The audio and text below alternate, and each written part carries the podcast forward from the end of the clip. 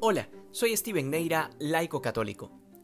La fe siempre ha implicado un desafío para el hombre.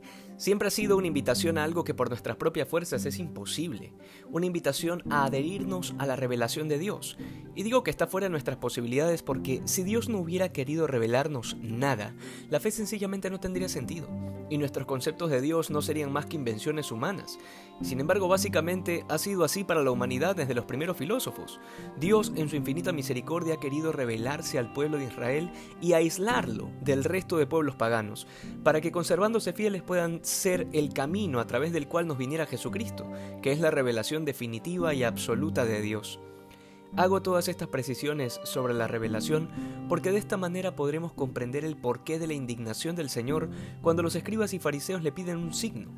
No es solo el cinismo y la hipocresía de quienes tienen resuelto de antemano no creer, sino que además este ha sido la actitud de la incredulidad de todo un pueblo, que habiendo conocido el Antiguo Testamento, habiendo escuchado a los profetas, e incluso muchos de ellos habiendo escuchado el anuncio de Juan Bautista, siguen pidiendo un signo. Esto claramente puede asemejarse a nuestra realidad. Todas las veces que habiendo recibido catequesis y habiendo sido testigos del amor de Dios en nuestra vida, seguimos pidiéndole signos a Dios, como si por momentos nos olvidara, o como si hubiesen partes de nuestra vida en la que Dios no interviene. El Señor nos recuerda hoy que su presencia es absoluta, como lo fue con Moisés en la zarza ardiente, como el profeta Jonás a quien guió en su misión, o como lo sigue siendo hoy en la iglesia a través de los sacramentos. Después de que Jesús llama generación adúltera y perversa a los escribas y fariseos, les revela algo que ni diciéndoselo lo entienden.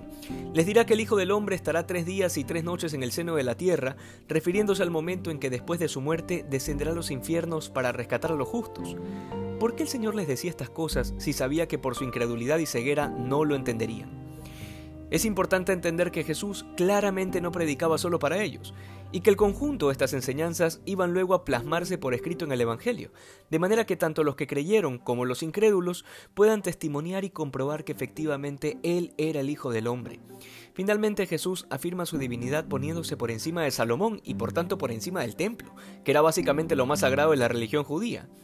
A veces estos detalles pueden pasar desapercibidos y podríamos quedarnos con una imagen superficial del Señor.